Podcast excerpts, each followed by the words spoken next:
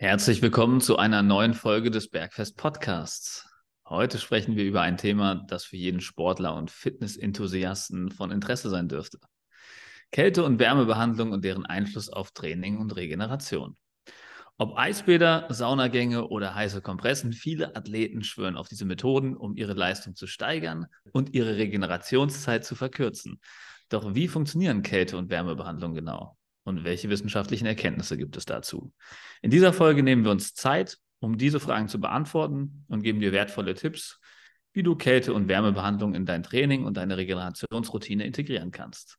Wir werden auch darauf eingehen, welche Vor- und Nachteile diese Methoden haben und welche Methode empfehlenswert ist. Egal, ob du Profisportler oder Hobbyathlet bist, wir sind sicher, dass du von den Informationen dieser Folge profitieren wirst. Also bleib dran und lass uns gemeinsam in die Welt der Kälte- und Wärmebehandlung eintauchen. Servus Philipp, mein Lieber. Grüße nach Darmstadt. Servus Marco. Was hältst du von diesem wunderschönen Intro? Ich finde es wirklich hervorragend. Also es hat mich total abgeholt. Schöne Erzählerstimme hast du. Ich finde es überragend. Ich freue mich richtig auf die Folge. Bist du eher ein Kälte- oder ein Wärmetyp? Beides. Also, wenn ich, also ich, ich dusche jeden Morgen kalt und ich mache auch tierisch gerne Eisbäder. Aber ähm, wenn ich mich jetzt entscheiden müsste, ob es mir lieber ein Ticken zu warm ist oder ein Ticken zu kalt, würde ich sagen, lieber ein Ticken zu warm. Hm. Ich bin eher ein Warmduscher, morgens vor allem. Aber ich liebe auch, äh, in einen Natursee zu springen, der ziemlich kalt ist nach der Sauna. Und ich dusche auch gerne zweimal am Tag warm. Morgens und abends. Ja, also warm duschen ist auch immer mit dabei, ne? Also das ist nicht falsch verstehen. Also ich dusche jetzt nicht isoliert kalt, ja, sondern es ist halt immer erstmal warm reinkommen, dann eine Zeit kalt und dann natürlich nochmal warm, ja. Also Hätte tendenziell bin ich auch ein Warmduscher auf jeden Fall. Hätte ja sein können, jetzt wo die Energiekosten um 100% gestiegen sind, dass du vielleicht nur noch kalt Genau. duschst. Das wurde ja sogar in manchen Turnhallen eingeführt, ne? Äh, Ja, der- die zahlt direkt aufs Regenerationskonto ein. ja. ja darum soll es ja heute auch gehen, ne? Also Ist Kälte ist ein riesen, ist ein riesen Hype auch geworden, ne? Boah, Wim Hof. Ja. Was ist dein Takeaway von Wim Hof? Was ist mein Takeaway von Hast du dich Wim überhaupt mal mit ihm beschäftigt? Aber wenn ich jetzt Wim Hof sage, was denkst du? Ähm, Atemmethode. Ja, Atmung, Kälte, B Brief, Motherfucker. breathe, motherfucker, breathe. Und spend much time as you can in cold. ja, also, also ich habe mich schon ein bisschen mit dem beschäftigt, habe mir ähm, die eine oder andere Sache zu ihm angeschaut und hatte auch ein paar ähm, Freunde im Bekanntenkreis, die sich da noch deutlich mehr mit äh, beschäftigt haben. Und dann habe ich teilweise auch diese Atemübungen mit denen ausprobiert, diese verschiedenen Übungen, die es da gibt. Also zum Beispiel, dass du ähm, erst Liegestützen machst, so viel du kannst, und dann ähm, machst du diese Atemmethode und dann machst du danach nochmal Liegestützen äh, mit angehaltenem Atem oder irgendwie sowas. Also da gibt es so ganz äh, verrückte Versuche, die man machen kann. Auf jeden Fall. Mir fallen auch gerade ein, zwei Leute ein, über die ich heute sprechen will. Überragend. ja, Kunden und Freunde. Sehr geil. Ähm, ja, Wim Hof ist für mich auf jeden Fall auch das Thema Atmung. Kurz, heute wollen wir ja wirklich auf Kälte und Wärme eingehen und was das Ziel ist, aber wir werden auch, glaube ich, auch ein bisschen auf allgemeine Themen eingehen, die für Regeneration gut sind. Und ein großes Thema natürlich ist Sauerstoffversorgung. Und die Meditation, die Mönche, all das führt dazu, dass wir fokussierte atmen, tiefe atmen und dadurch eine bessere Sauerstoffversorgung haben. Ähm, Atmung ist ein guter Punkt, den Wim Hof macht und ich finde alle Themen, er hypt dann natürlich die Kälteexposition und wir werden auch später darauf eingehen, was das für Vor- und Nachteile hat und wann es sinnvoll ist und nicht. Und ich finde, das Dritte, was Wim Hof natürlich auch macht, ist Achtsamkeit, also Visualisierung, Achtsamkeit, Geist, innere Kraft. Ja, das ist so das, was ähm, mir so von Wim Hof, also ich glaube, er ist derjenige, der so ein bisschen dieses ganze Kältethema wieder gepusht hat in, der, in den letzten fünf Jahren. Ja. Ja, gut, ich meine, da gibt es ja Dokumentationen über ihn, wo er anscheinend sein Immunsystem dadurch steuern kann, durch Mhm. diese ganzen Sachen, die er macht. Aber das ist, glaube ich, ähm, ein bisschen zu weit weg jetzt vom Ja. Durchschnittsmenschen. Ich würde sagen, wir fangen heute eher mal an mit der Studienlage zum Thema Regeneration, weil geht ja heute auch um eine Hörerfrage. Wir haben die Hörerfrage bekommen, was ich von Eisto äh, Eistonne halte, generell von Kälte-Wärme-Behandlung und äh, dem Effekt aufs Training, wie ich Mhm. das einsetze. Das Mhm. war so die, die Frage. Da Sehr gute Frage. Vielen auch Dank. gleich mal drauf eingehen, wie wir da, also wie wir das umsetzen für uns. Und ähm, zur wissenschaftlichen Datenlage haben wir uns ja jetzt auch mal ein bisschen eingearbeitet. Und was waren so die Top-Erkenntnisse, Marco, für dich aus den Studien, die wir jetzt gewälzt haben? Maximale Verwirrung, absolute Unklarheit, individuell total unterschiedlich. Aber es gibt ein oder zwei, also es gibt ein paar Maßnahmen, die greifen, aber es gibt so einen Konsens, der allgemeingültig ist. So, das ist jetzt erstmal so meins. Was ist deine Erkenntnis? Ziemlich nüchtern eigentlich, gell? Ja, genau. Also äh, auch, also es gibt keine klare Aussage. Also es gibt Studien, die zeigen das andere, gibt Studien, die zeigen das andere. Das, das ist, äh, ist aber bei vielen Bereichen so. Ne? Ähm, was ich jetzt halt auch festgestellt habe, die Studien, die es gibt, die die positiven ähm, Aspekte auf Regeneration beschreiben, sind meistens mit sehr wenig Teilnehmern. Und dann gibt es sehr große Schwankungen innerhalb dieser Teilnehmer. Also bei manchen Teilnehmern ähm, ist es dann ein sehr stark positiver Aspekt, ähm, wie die Regeneration sich verbessert durch Kälteeingriffe mhm. wie Eistonne. Und bei manchen gibt es dann gar keinen Effekt und bei manchen nur einen sehr schwachen Effekt.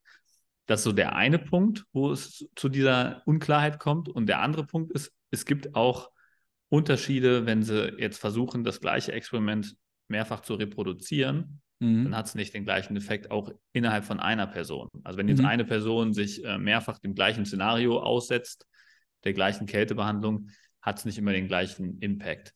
Und das ist halt so, also sind zwei Sachen, die es halt sehr schwer machen, da die Studienlage als Hinweis zu nutzen. Ja. Man muss dazu sagen, da geht es jetzt auch um Leistungssportler, die auch nur minimale Verbesserungen, also na gut, minimal ist es dann nicht, drei Prozent oder sowas waren es, mhm. glaube ich, bei manchen Sachen. Unterscheidet sich auch nochmal, ob es Ausdauersport ist, Kraftsport ist, Schnellkraft ist. Ähm, na, also da gibt es auch nochmal Unterschiede.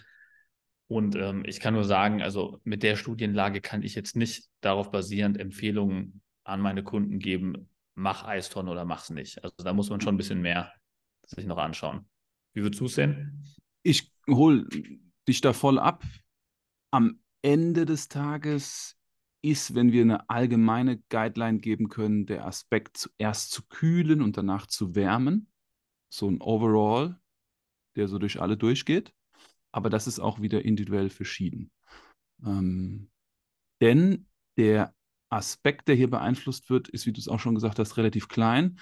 Und es gibt 85 bis 90 Prozent wichtigere Faktoren, die auf das Thema Regeneration einzahlen.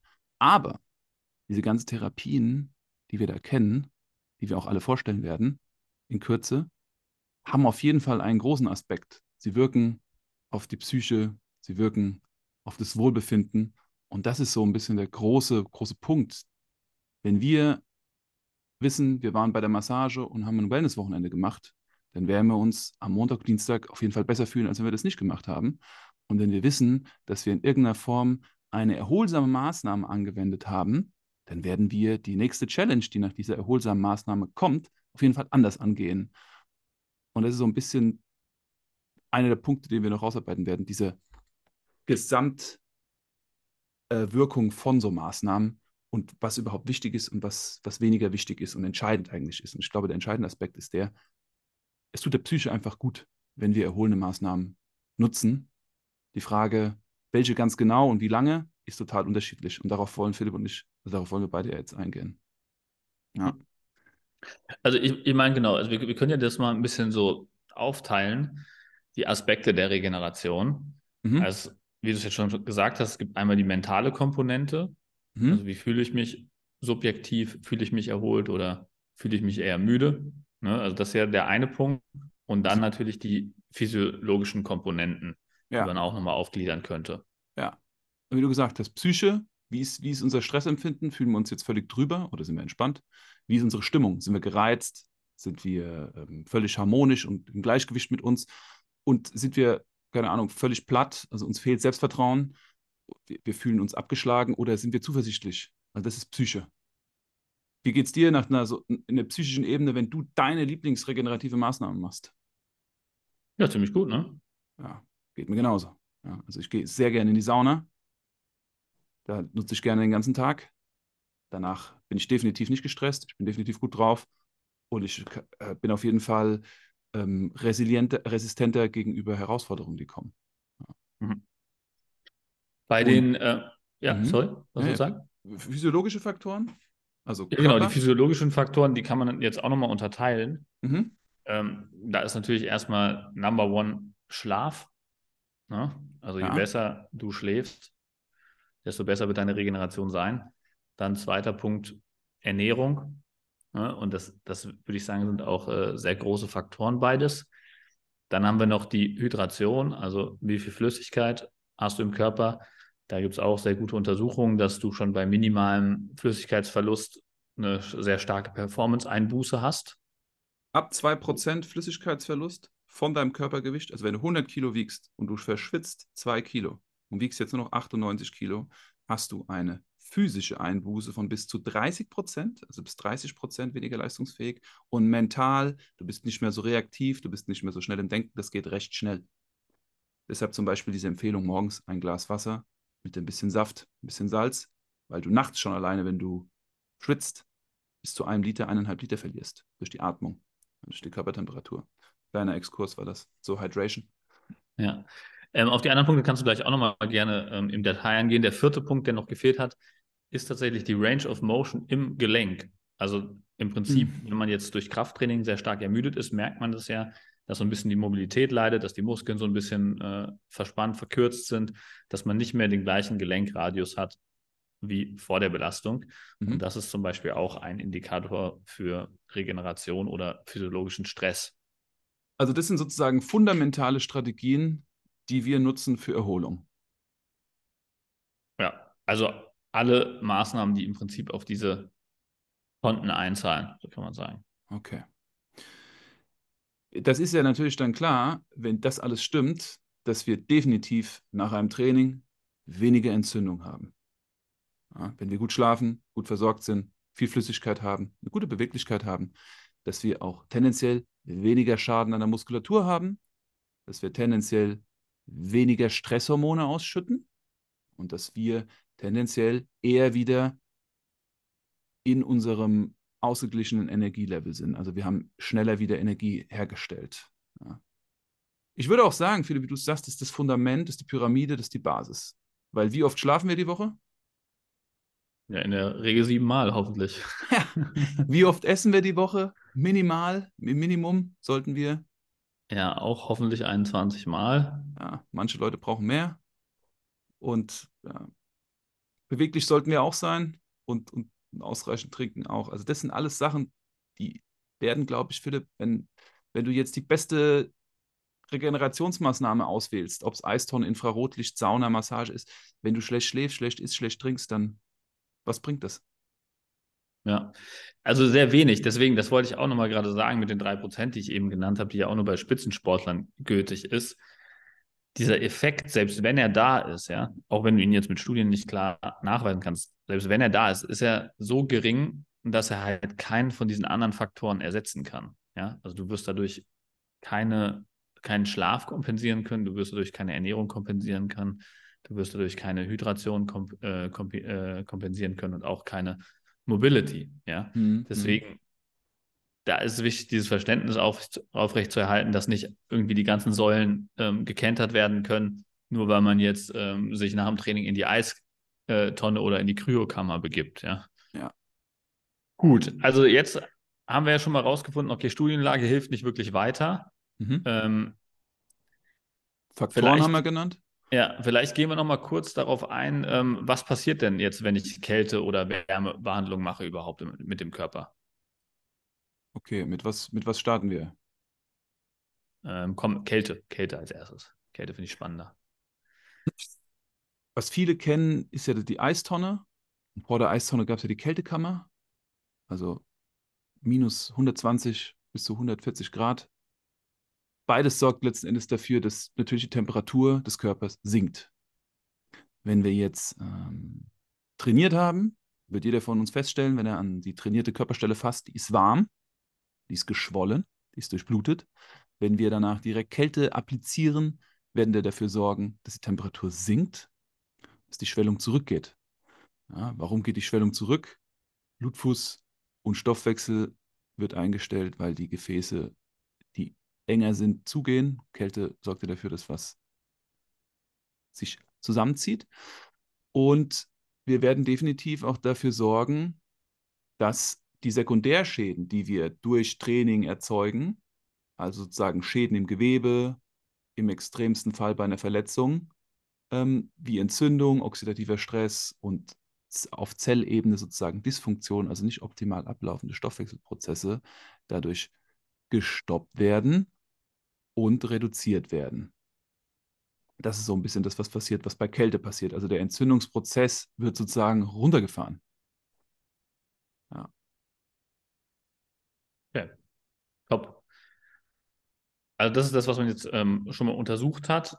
Aber inwieweit es dann wirklich sich auswirkt, ist schwerer zu untersuchen.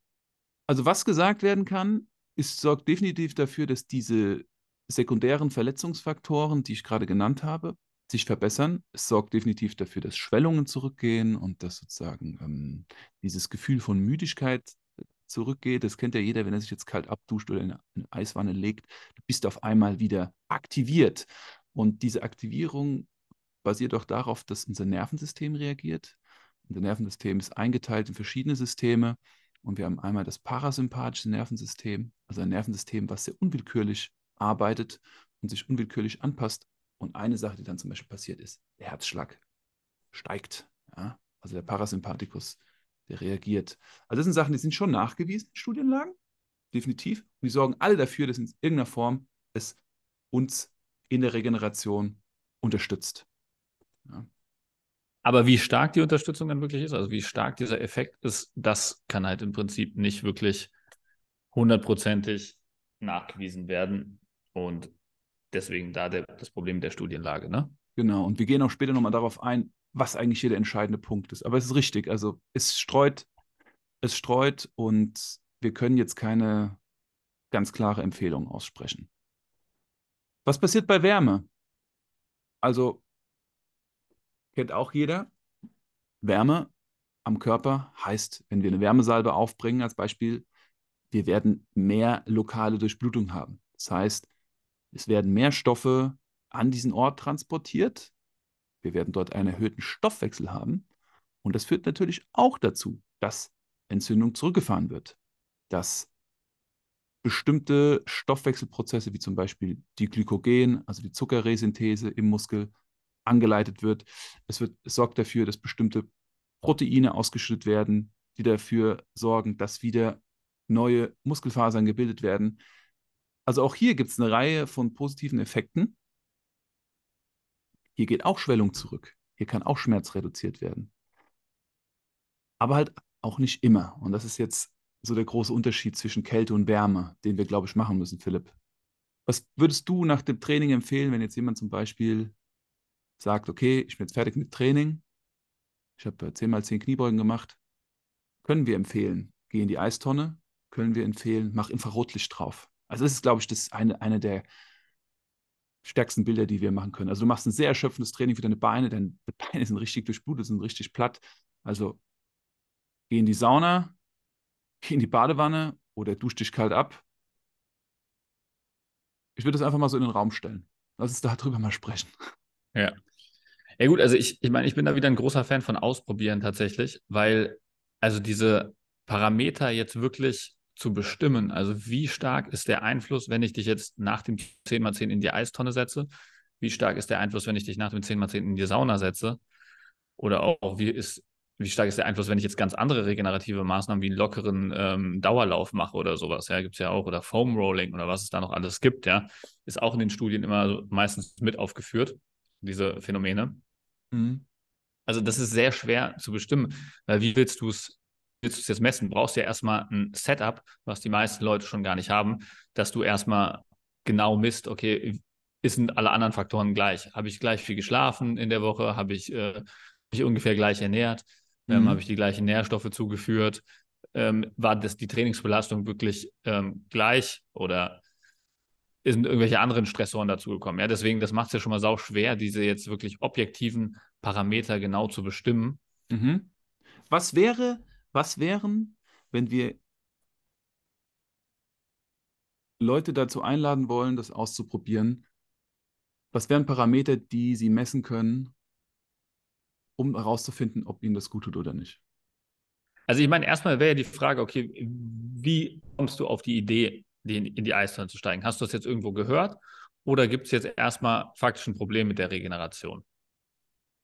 Da sind wir doch also, beim Punkt. Also, ja. wann haben wir ein Problem mit der Regeneration? Da können wir doch messen. Wie messen wir, dass ja. wir ein Problem haben in unserer Recovery? Also zum Beispiel, wenn du beim nächsten Training ähm, keine Leistung bringen kannst, weil du noch Muskelkater hast oder noch äh, extrem ermüdet vom vorigen Training bist, ja. Wann weiß ich, dass ich im Training keine Leistung bringen kann? Abgesehen von dem Gefühl, was ich in meinem Körper habe. Wenn ich weniger schaffe als beim letzten Mal. Was muss dafür passieren?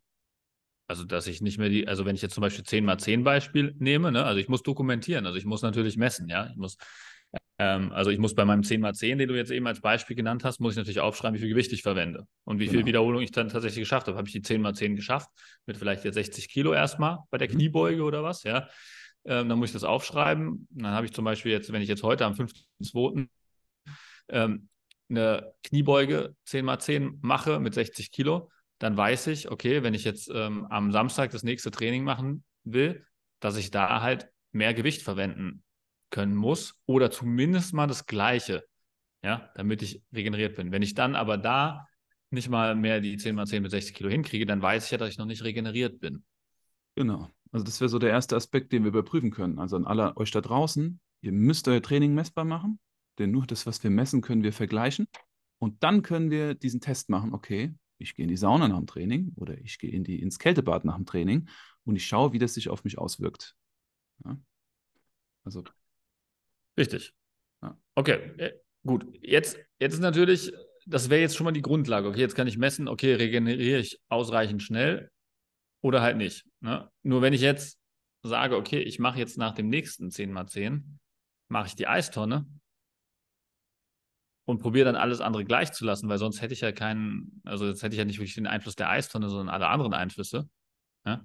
Mhm. Also wenn ich jetzt zum Beispiel nach dem nächsten 10x10 nicht nur die Eistonne mache, sondern auch einfach zwei Stunden pro Nacht länger schlafe mhm. und ähm, die doppelte Menge an Proteinen nasche und nach dem Training vielleicht noch ein Proteinshake ähm, mit zusätzlich Kalium drin, also mhm. auch nochmal Regenerationsmaßnahmen einleite mhm. und dann vielleicht noch vorm Schlafengehen zusätzlich Magnesium supplementiere, dann ähm, wird es ja schon schwierig zu sagen, okay, welcher dieser Faktoren war jetzt wirklich das, was die bessere Regeneration hervorgerufen hat.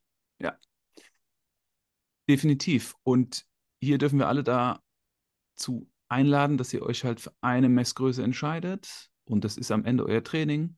Und dann schaut ihr, welche Maßnahmen für euch insgesamt die bessere Wirkung sind. Weil alles, was der Philipp und ich hier genannt haben, der Schlaf, eure Ernährung, die Versorgung mit Flüssigkeit, eure Beweglichkeit, sorgt letzten Endes um euren Trainingsfortschritt. Und das sind auch alles Parameter der Regeneration.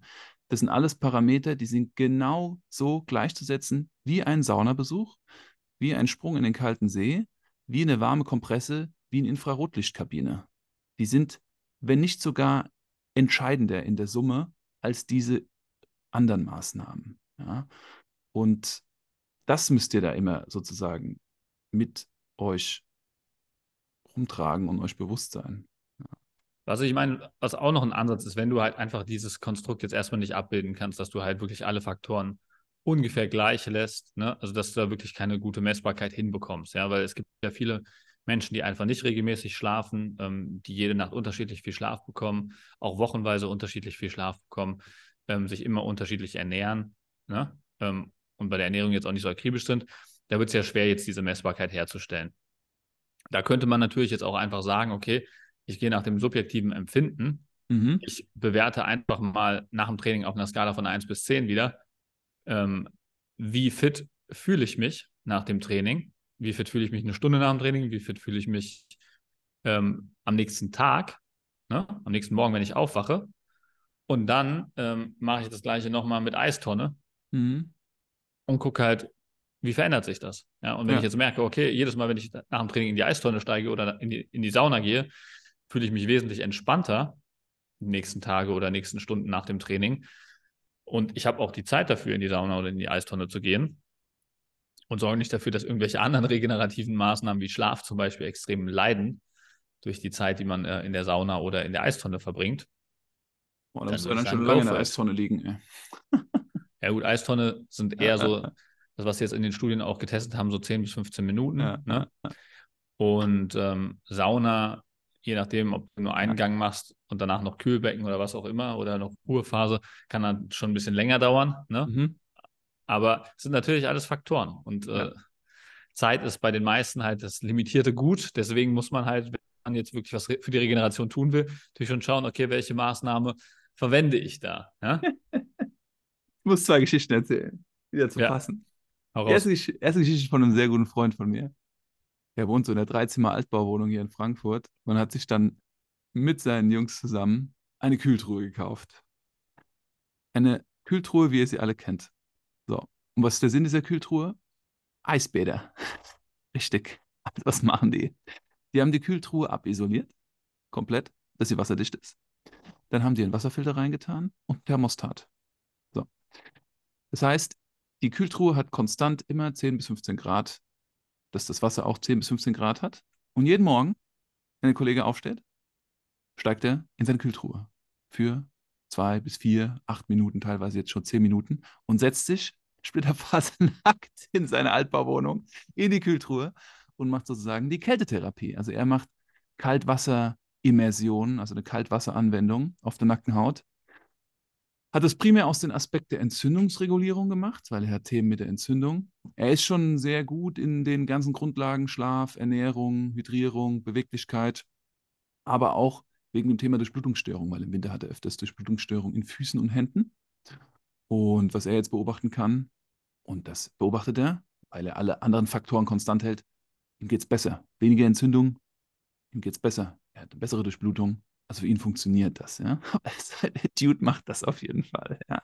Wie, wie machen sich diese ähm, Durchblutungsstörungen in Händen und Füßen bemerkbar? Kälte. Kälteempfinden, übermäßig. Handschuhe müssen getragen werden, dicke Socken. Wenn es eigentlich gar nicht so kalt ist. Also das Blut zieht sich sozusagen aus der Peripherie zurück. Ja. Anderer Kollege, Kunde, auch sehr datengetriebener Mensch im Bereich Training und Ernährung. Großen Spaß mit ihm zusammenarbeiten. Liebe Grüße an ihn, er hört auch diesen Podcast. Ja, er hat aktuell eine Phase, in der er sehr gefragt ist aus diversen Gründen, sehr hohen Stress hat und bei ihm macht sich das Nervensystem bemerkbar. Also sein Parasympathikus, seine Herzratenvariabilität steigt. Er hat einen sehr hohen Ruhepuls, er hat einen sehr hohen Puls in der Aktivität und während er schläft, hat er auch einen sehr hohen Puls. Das heißt, sein Nervensystem sagt, er ist drüber. So. Ist es für ihn von Vorteil, jetzt auch Kaltwasserimmersion zu machen? Nee. Für ihn ist es eher von Vorteil, Meditation zu machen. Atemtherapie, das Nervensystem runterzufahren. Also hier zeigt sich, wie unterschiedlich, und ich glaube, das ist so die Brücke, die wir jetzt schlagen sollten, wie unterschiedlich anwendbar verschiedene Maßnahmen sind und wie das abhängig von der persönlichen, vom persönlichen Empfinden und der Lust ist, nicht jeder ist für Kälte gemacht, nicht jeder ist für Wärme gemacht. Und entscheidend ist aber, glaube ich, der Aspekt, was tut dir gut? Was entspannt dich? Ja. Es ist echt funny, weil diese zwei dann unterschiedliche Strategien gewählt haben, um zu regenerieren. Ausprobiert haben.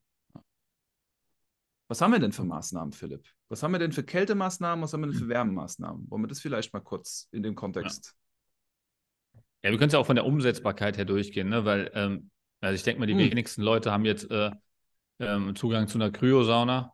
Ne? Also ich glaube, es gibt sogar in Darmstadt eine. Ja, Kryosauna. In allen, in allen Städten, ich habe es tatsächlich noch nicht ausprobiert. Ähm, also ist, am wenigsten Zugang gehe ich davon aus, ist jetzt nicht die beste Empfehlung. Will ich aber direkt auch einen Punkt machen ja. dazu. Das, was wir da sehen unter Kryosauna und das Zeug, was da in jeder Fußgängerzone steht, ist keine Kryosauna. Eine Kryosauna ist ein, sind zwei Räume. Und zwar ein Raum, der hat minus 110 Grad und zwar der ist komplett geschlossen, da gucken nicht die Füße und der Kopf raus. Und der andere Raum hat minus 160 Grad. Da gehst du mit einer Atemmaske rein und du hast einen ganz leichten Schutz auf deiner Kleidung und du hast auf jeden Fall auch ein paar Schlappen an.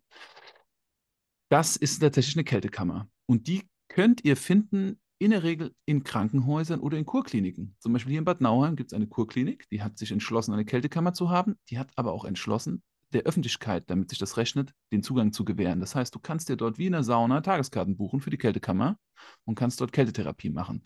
Also da müsst ihr wirklich schauen, aber es ist nie die Kryosauna in der Fußgängerzone wo dann so ein bisschen Dampf und blaues Licht rauskommt, das bringt gar nichts. Da braucht ihr gar nicht hingehen.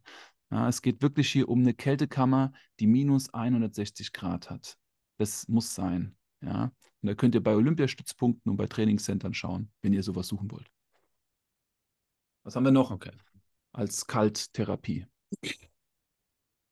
Ähm, ja, nächster Punkt wäre dann natürlich die Eistonne. Die ist schon eher umsetzbar. Ich habe ja da auch äh, meine Story hier gehabt mit der Eistonne. Ja, In der Dusche ist nicht so gut ausgegangen. Okay, fuck, Ich weiß nicht, ob ich die schon mal hier im Podcast erzählt habe. Ich habe ich weiß nicht mehr, erzählt. ich hab mir hier im Studio, hab ich, äh, haben wir eine relativ große Dusche, ne? Ja. Ähm, und da habe ich mir einfach so eine Regentonne reingestellt. So eine grüne. Ja, genau. So eine klassische grüne aus dem äh, Baumarkt für, keine Ahnung, 30 Euro oder was das kostet, Ja. das Ding, ja. Ja. Und da ist mir im Baumarkt schon aufgefallen, dass die halt keinen Abfluss hat. Okay. habe ich den, hab ich den äh, Kollegen im Baumarkt gefragt, so, ja, hier, wie mache ich denn das, wie kriege ich das Wasser da wieder raus?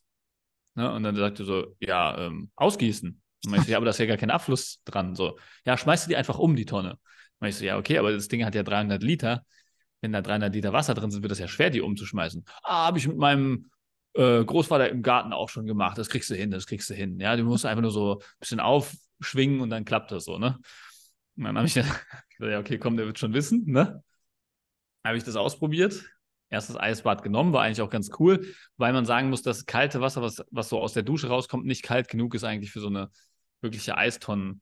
Da muss man eigentlich noch zusätzlich Eiswürfel reinmachen. Also Deshalb hat beste mein, ist mein jetzt eigentlich Kollege dieses Thermostat und diese Ja, ja. Ja, ja, beste Idee ist eigentlich, wenn du einen Balkon oder einen, äh, Ja. einen Garten hast, das halt jetzt um die äh, Jahreszeit vor allem draußen stehen zu lassen. Das Ding Ja. hat auch ein Kumpel von mir im Garten.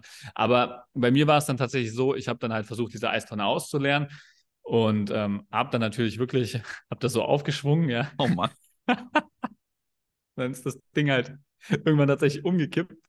Aber was ich natürlich nicht berücksichtigt hatte, wenn so ein 300 Liter Ding umkippt, ne, ist natürlich erstmal oben der, der Rand von der Tonne geplatzt. Ja, also, also erstmal die Tonne zerlegt.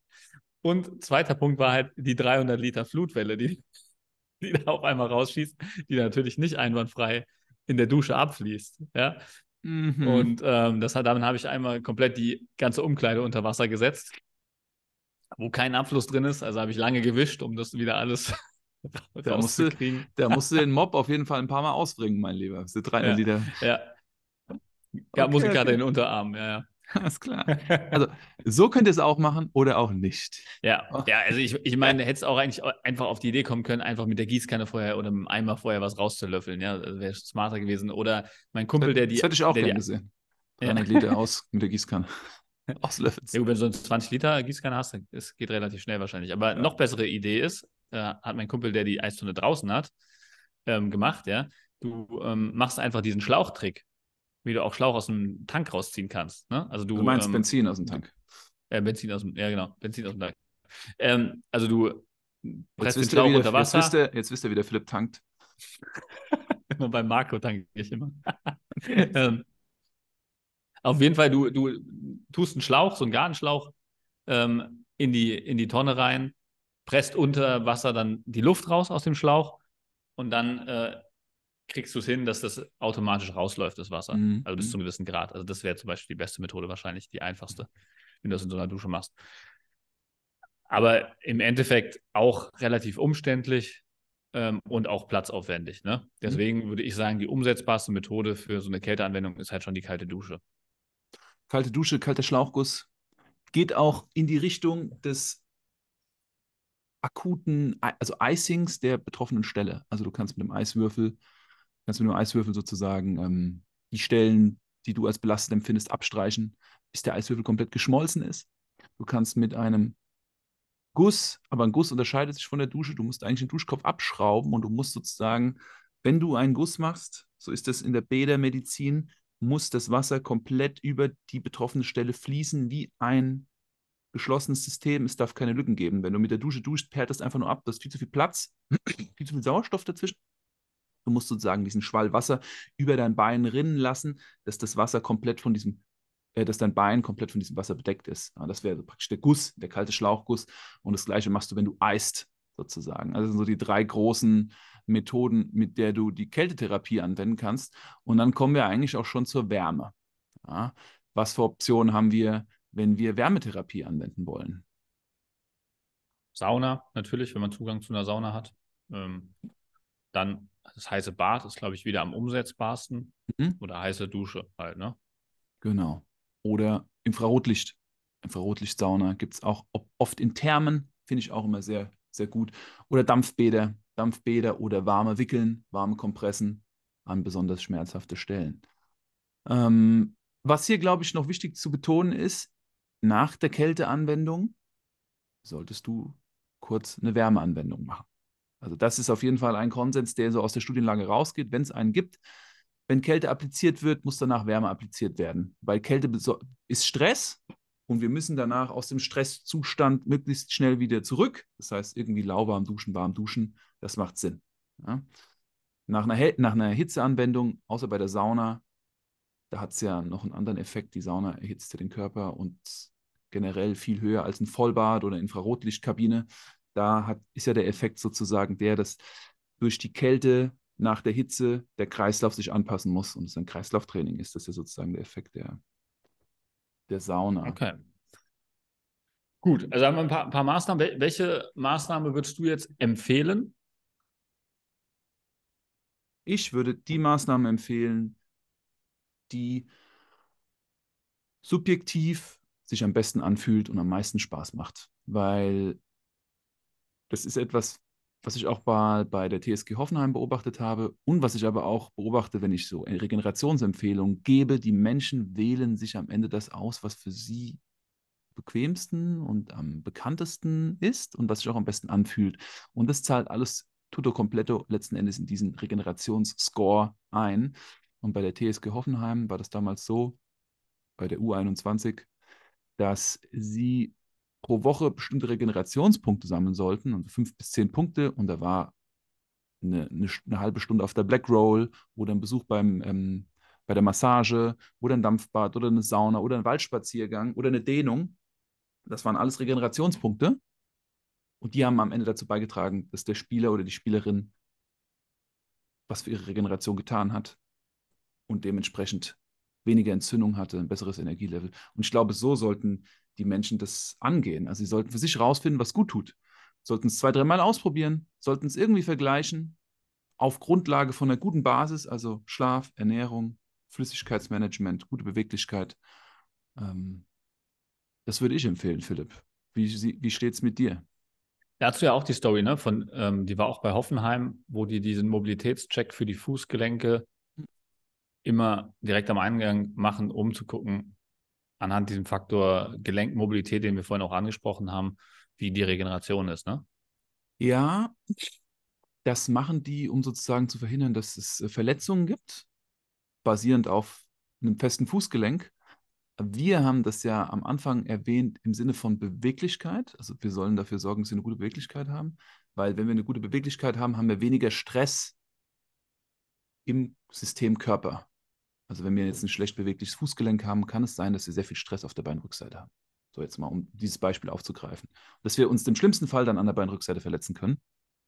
Und so hat es der Verein gemacht. Die haben halt gesagt, okay, wenn du jetzt diese Beweglichkeit nicht erreichst, dann musst du Maßnahmen ergreifen, damit du sie erreichst. Sonst darfst du nicht ins Training. Das war ganz klar bei denen geregelt. Dann musstest du erst zwei, drei andere Sachen machen, die dich dafür freigeschaltet haben, dass du wieder in die Belastung konntest. Ja. Ähm, was ich auch einen sehr smarten Ansatz fand, mit wenig Aufwand einfach dafür gesorgt, dass, und darum geht es letzten Endes, dass wir möglichst verletzungsfrei und lange Bewegung fortführen können, Fortschritt haben können. Wie ist es bei dir? Was, welchen Ansatz würdest du wählen? Ja, also wie gesagt, da bin ich auch ein Fan von, weil ja, also wie gesagt, Studienlage ist kein Entscheidungskriterium. Auch ähm, diese Messbarkeit herzustellen, dass man wirklich sieht, ähm, was passiert bei den einzelnen ähm, Regenerationstools, wirklich auf Training, ähm, Erfolg und so weiter, ist schwierig zu messen. Deswegen würde ich da auch auf den subjektiven ähm, Faktor gehen und sagen, was fühlt sich am besten an? Also, mhm. wo hast du den besten Placebo, vielleicht kann man so sagen, ja? Also, mhm. Mhm. wenn du jetzt das Gefühl hast, jedes Mal, wenn du nach dem Training dir irgendwie noch was Gutes tust, nochmal irgendwie heiß duschst oder in die Sauna gehst oder ähm, halt eine kalte Dusche machst nach dem Training, fühlst du dich danach irgendwie nochmal besser durchblutet und hast das Gefühl, die Regeneration ist direkt angekurbelt, mhm. dann go for it. Ja?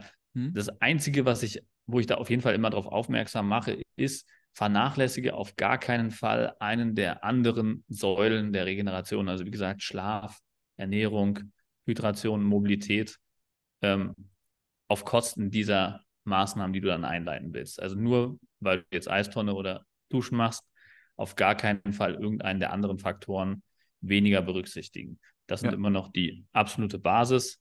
Das andere ist netter Schnickschnack drumherum, wenn man es mal so überspitzt darstellen will. Mhm, mhm, Deswegen, wenn du was hinzufügen willst und du hast die Zeit dafür und es fühlt sich gut an, dann mach das. Mhm. Aber nicht ähm, auf Kosten der anderen Dinge. Das ist ein sehr, sehr valider Punkt. Und das ist, glaube ich, der große Takeaway von allem. Die Basis muss ja. stimmen. Und jegliche andere Maßnahme ist die Maßnahme, die dir am besten tut, die für dich am meisten Spaß macht und am interessantesten ist. Und die wird definitiv dafür sorgen, dass es dir danach besser geht. 100 Prozent. Die Frage Sehr ist, richtig. was ist hier entscheidend? Philipp, war eine schöne Runde einmal durch die regenerativen Maßnahmen. Ich freue mich schon auf die Sauna am Wochenende. Mal gucken, ob es klappt. Auf jeden Fall. Ich freue mich auch wieder auf meine nächste kalte Dusche und das nächste Eisbad. Ähm, was wir auch mal machen können, hier um die Ecke äh, gibt es ja so ein paar ähm, Badeseen, die jetzt äh, um die Jahreszeit nicht so gut besucht sind. Marco, kannst du eigentlich mal für eine kleine Eistherapie vorbeikommen? können wir hier zusammen einsteigen. Der Kalender ist ziemlich voll aktuell. Mal gucken, ob es klappt. okay. Ähm, auf jeden Fall für alle Leute, ähm, denen das heute weitergeholfen hat, gerne teilen an Freunde und Bekannte, die das auch interessieren würde. Und ansonsten freue ich mich auf die kurze Folge am Samstag, die wiederkommt. Kurzer Impuls. Am Samstag wird es wieder geben und dann nächste Woche Mittwoch wieder mit der nächsten Folge, wenn es wieder heißt Bergfest. Bis dahin, gute Zeit euch allen und macht's gut, Marco. Macht's gut, Philipp, und euch allen da draußen. Danke fürs Zuhören, danke für den Support und wir hören uns am Samstag. Bis dann.